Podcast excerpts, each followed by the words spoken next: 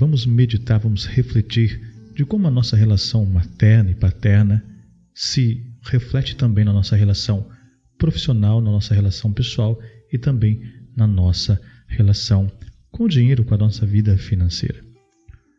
Bert vai nos apresentar que nós não podemos devolver algo a nossos pais, algo que seja da mesma maneira. Ora, o que nós recebemos deles que é grande demais? Então, aquilo que nós recebemos dos nossos pais é grande demais para que a gente possa equilibrá-los equilibrá ali para eles, ou seja, devolver para eles tamanha grandiosidade daquilo que nós recebemos. E o que, que nós recebemos dos nossos pais? A vida.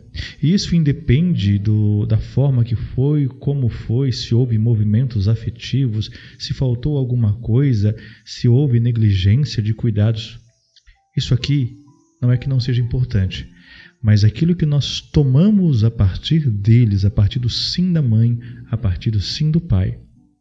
E talvez você pense, mas não houve um sim ali, né? Claro que houve. Essa mãe disse por nove meses um sim à vida. Quando ela tomou daquele homem, independente de como foi, como foi essa relação, ela disse sim. E a partir desse sim, você se tornou realmente uma manifestação concreta desse sim à vida. Então isso é grandioso demais para que nós possamos equilibrar, pagar. Mas, com certeza, você tem aquela sensação, acho que todo filho tem aquela sensação de querer reparar algo para os nossos pais, fazer algo por eles, porque de uma certa maneira, de uma certa maneira nós sabemos que eles deram algo para nós tão grande e nós temos esse senso de devolver de alguma forma. Claro que muitos de nós paramos nas histórias, paramos nos dramas e muitas vezes nós temos essa dificuldade ou de querer imaginar que nós vamos conseguir pagar tudo aquilo que eles fizeram e tem histórias que muitas vezes nós olhamos e vemos quanto a mãe sofreu, quanto o pai sofreu para passar a vida adiante. E aí a gente tem aquele senso de culpa, né? aquela sensação de culpa. Nossa, custou muito caro para eles, custou muito caro passar a vida adiante. E tem pai e tem mãe que ainda reforça esse sentimento quando eles contam aquelas histórias do sofrimento deles para passar a vida adiante. O que eles passaram, principalmente a mãe, né? O que ela passou na gestação, os sonhos que ela teve que abrir mão, as dificuldades que ela teve quando estava esperando um filho. Então, ali já trouxe uma mensagem de como essa vida chegou nesse sistema e muitas vezes nós, ao invés de olharmos e no nosso coração né, emocional, no nosso coração sistêmico, dizer: Obrigado, mãe, por tudo que você deu conta de suportar por mim. Nós vamos para o movimento de compensação, nós vamos para o movimento de expiação, ou seja, se eu me sinto de uma certa maneira e assumo muitas vezes isso, de culpa, porque o que aconteceu com a mamãe, o sofrimento que aconteceu com ela é por minha culpa, eu tenho que compensar isso de alguma forma. Nós podemos compensar isso, ou querendo retribuir e ficamos numa dinâmica de dívida com os nossos pais, ou nós compensamos isso não podendo usufruir daquilo que a vida nos presenteia, daquilo que a vida nos coloca como algo de prazer, de alegria. Por quê? Porque se eu sou culpado, eu tenho que pagar o preço. Eu tenho que compensar o mal que eu fiz.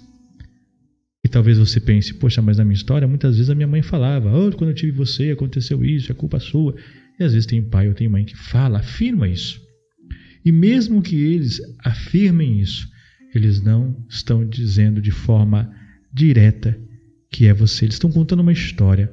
E aí, para todos nós, seja facilitadores do caminho sistêmico, seja aquele que quer conhecer, que é apaixonado por esse movimento sistêmico, nós devemos compreender qual é o pano de fundo dessas falas, quais são os panos de fundo desse comportamento do nosso pai ou da nossa mãe. Mas se eu não posso então pagar a eles, como é que eu faço?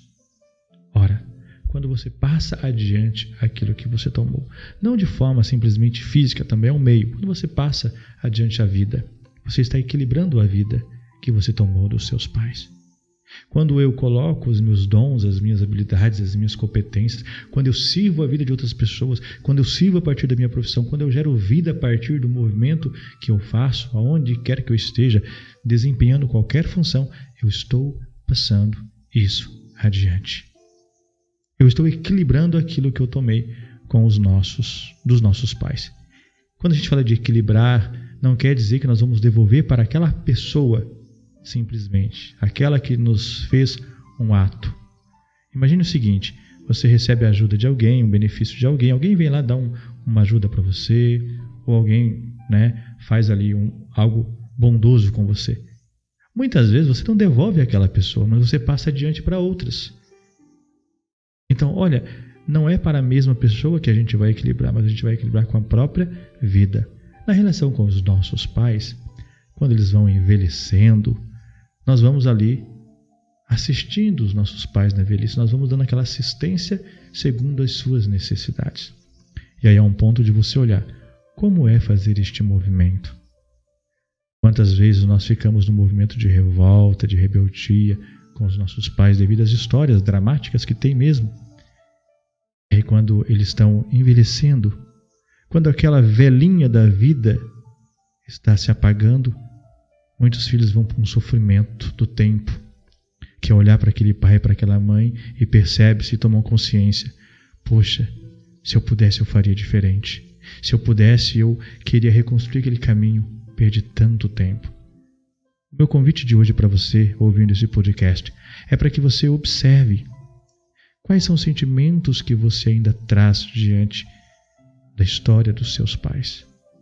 Principalmente ali para a mãe. Por quê? Porque em muitos relacionamentos nós somos ali criados somente pela presença física da mãe. E é ela que nos apresenta toda a narrativa da história.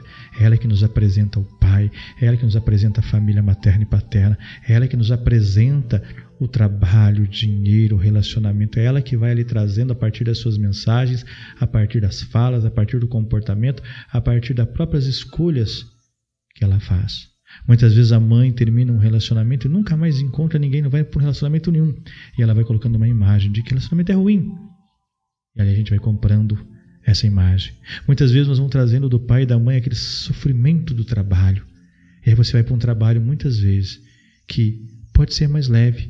Mas como você condicionou, condicionou aquele padrão de ser pesado, de ser difícil, tem que ser pesado porque foi assim para os meus pais, não é justo que seja tão leve para mim. E aí nós vamos para um movimento de sofrimento. Então, observe. E aí é importante que você perceba o seguinte: não é olhar para a história do passado e tentar encaixar algo do presente, é olhar as coisas do presente. Bert vai dizer que quem não toma o seu pai, não toma a sua mãe, não pode tomar o seu parceiro, sua parceira no relacionamento. Da mesma forma no trabalho, quem não, não tomou o pai, não tomou a mãe, não pode transmitir no trabalho. Quantas vezes no trabalho a pessoa fala, mas eu faço um monte de coisa, parece que as coisas não vêm, parece que ninguém quer tomar algo de mim. Eu vou lá, eu produzo conteúdo, eu faço isso, eu faço aquilo, eu tenho um bom trabalho, eu tenho um bom produto, eu quero servir a vida, mas parece que eles não me olham, parece que meus clientes não chegam, tem um obstáculo muitas vezes. Ora, aí a pergunta é: eu me sinto quando eles não tomam algo de mim? Se eles não tomam algo de mim, eles não estão tomando algo do que eu estou dando.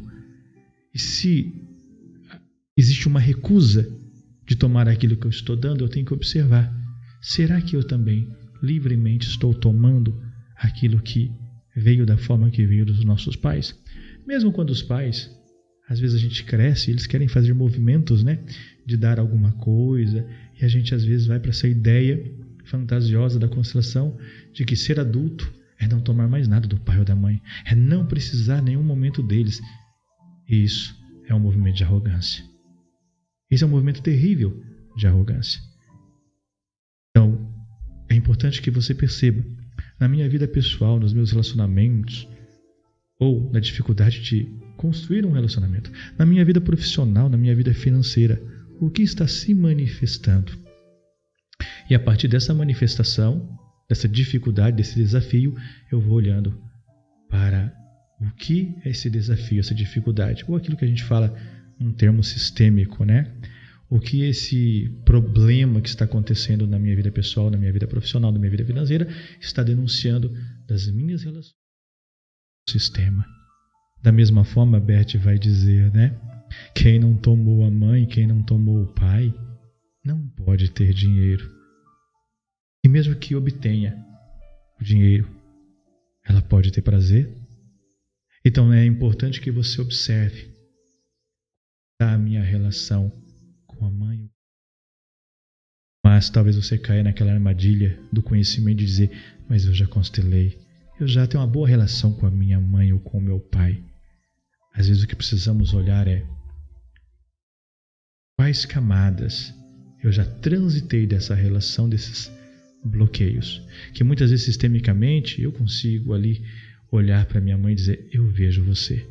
Mas aí tem também um padrão que nós não podemos excluir nada da nossa história. Sistemicamente, talvez tenha resolvidos emaranhados com a minha mãe, com o meu pai, mas existem os condicionamentos emocionais e condicionamentos psíquicos. Eu consigo hoje sentar ali na mesa, conversar com a minha mãe, eu consigo ali sentir-se pequeno diante dela, eu sei que ela é grande, mas existe o padrão condicionado. Padrão neuroassociativo, ou seja, eu aprendi a partir das histórias deles imprimir ali um teor emocional sobre relacionamento, vida profissional, trabalho, dinheiro. E muitas vezes é ali que eu preciso também tratar esses pontos. Por isso que muitas vezes a pessoa fala, ah, mas eu já fiz constelação, a minha vida está emperrada ainda. Sim, porque existe uma outra camada do ser humano, desenvolvimento emocional e psíquico, que precisa muitas vezes ser observado e ser cuidado, ser ali tratado a partir de movimentos profundos terapêuticos. Então comece a observar a partir de hoje quais camadas eu já transitei e quais camadas eu preciso ainda transitar. E talvez você pergunte, mas como que eu resolvo isso? Olhe para a tua vida presente e perceba quais são os desafios que eu vejo na minha vida pessoal, na minha vida profissional e o que se torna recorrente tanto na minha vida pessoal, tanto na minha vida profissional. A gente só consegue encontrar a solução quando a gente realmente consegue descobrir, nomear o nosso problema. Grande abraço, reflita, espero que isso te ajude.